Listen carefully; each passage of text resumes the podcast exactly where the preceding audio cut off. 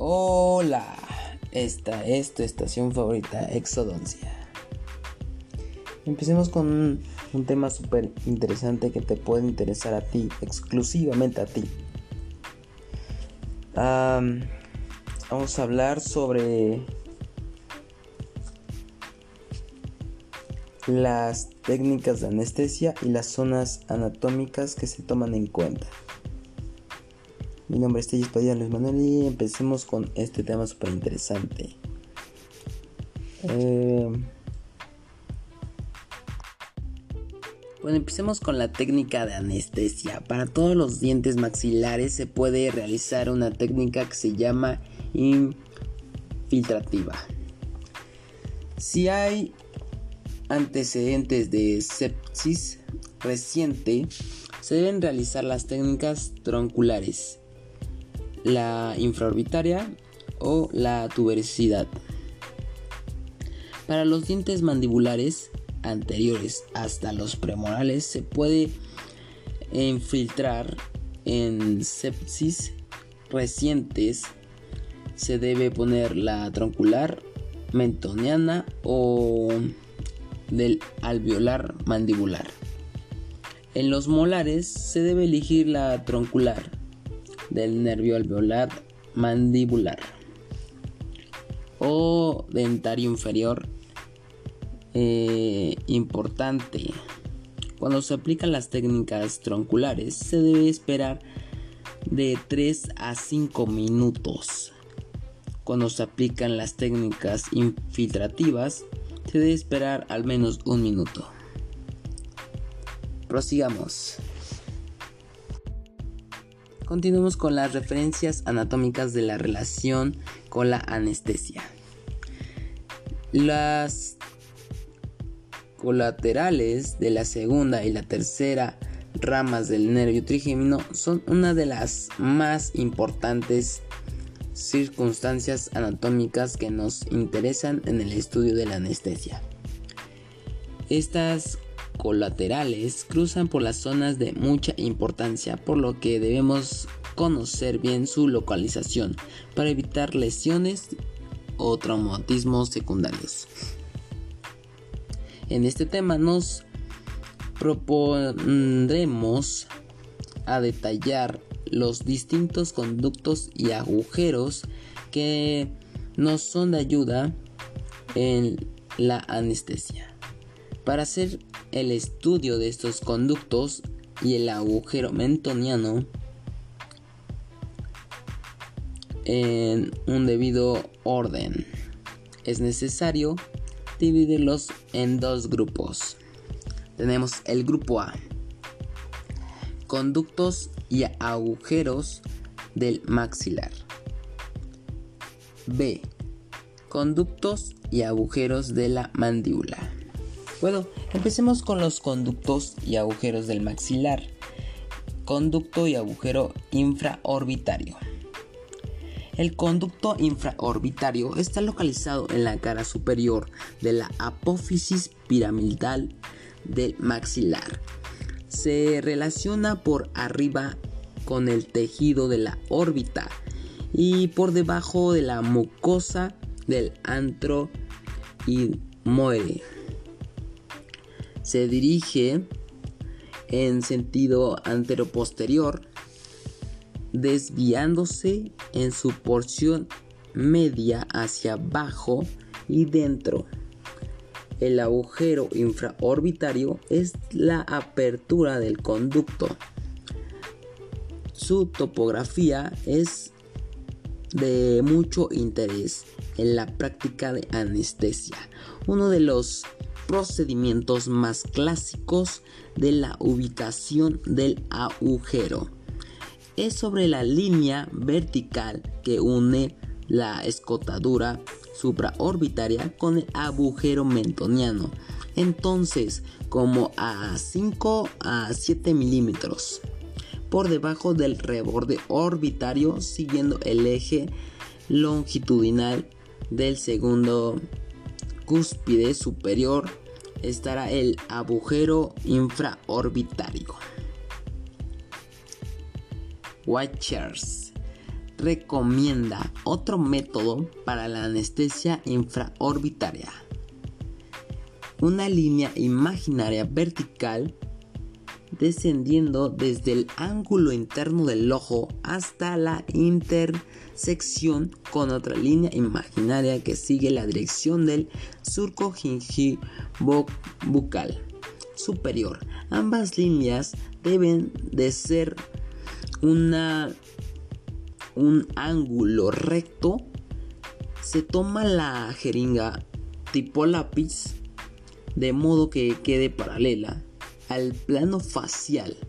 La aguja atraviesa los tejidos del labio a aproximadamente 5 milímetros por fuera del punto de intersección de dichas líneas y se dirige en sentido de la bisectriz del ángulo que conforman eh, su proexterno dichas líneas hasta penetrar el agujero infraorbitario. Al mismo tiempo se adosa la jeringa al ángulo mesio incisal del incisivo central del lado de la inyección. Es fin, eh, existen diversas técnicas adicionales cuyo uno deberá de estar como cómodo en la vida.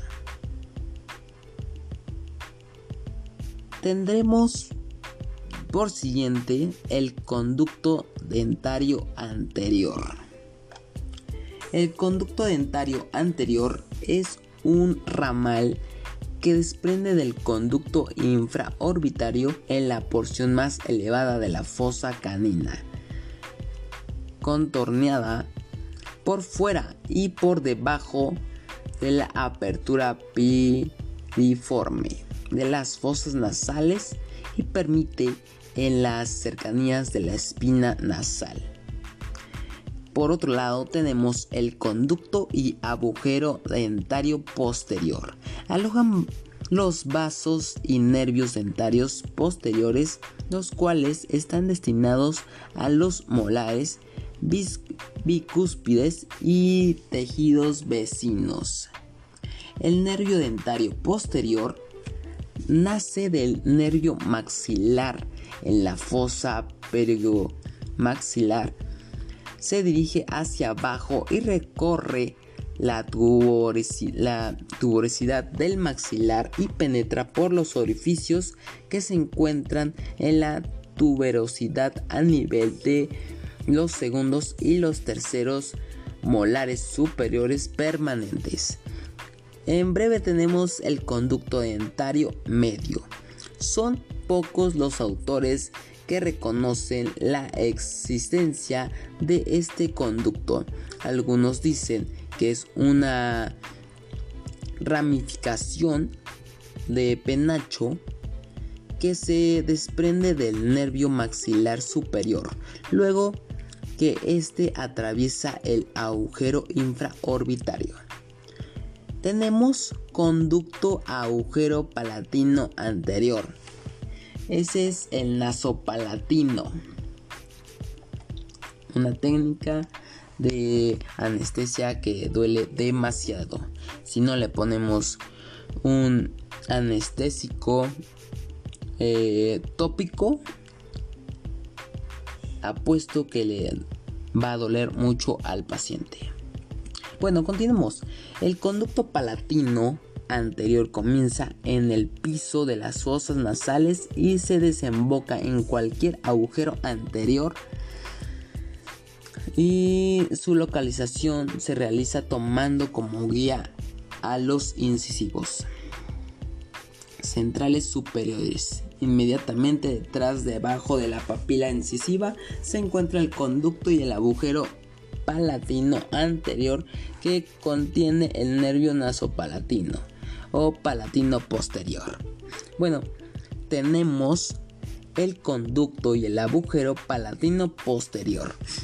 En este conducto se ubica frecuentemente a nivel de la cara distal del segundo molar superior en los individuos que no presentan el tercer molar erupcionado. En los que presentan el tercer molar erupcionado, el conducto estará ubicado a nivel de la parte media de la corona y sobre la cara distal del segundo molar superior. Tendremos conductos y agujeros de la mandíbula. El conducto y el agujero dentario inferior. El agujero dentario inferior está situado en la porción central de la superficie interna de la rama ascendente de la mandíbula y se conduce al nervio dentario inferior. Y sus venas este agujero marca el inicio del trayecto del conducto dentario inferior que recorre eh, todo el cuerpo de la mandíbula y termina el en el agujero mentoniano. En los adultos, el agujero mentoniano inferior está localizado a nivel del plano oclusal de los molares inferiores. En los niños está el agujero.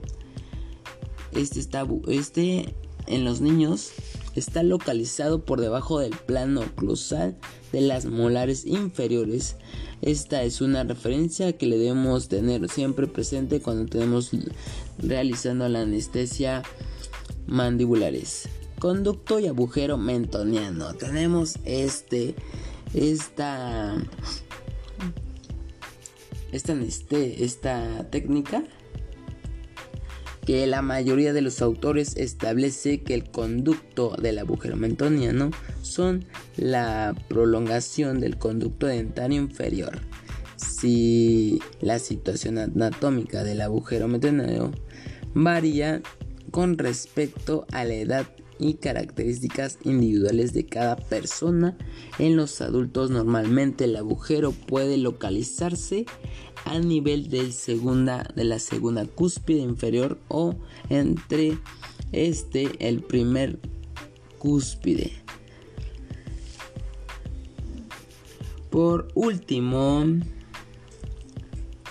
en el anciano, el agujero se localiza muy próximo al borde alveolar debido a la reabsorción que sufre el mismo. Bueno, ya terminamos con esto de las técnicas de anestesia y espero que les haya gustado. Hasta pronto.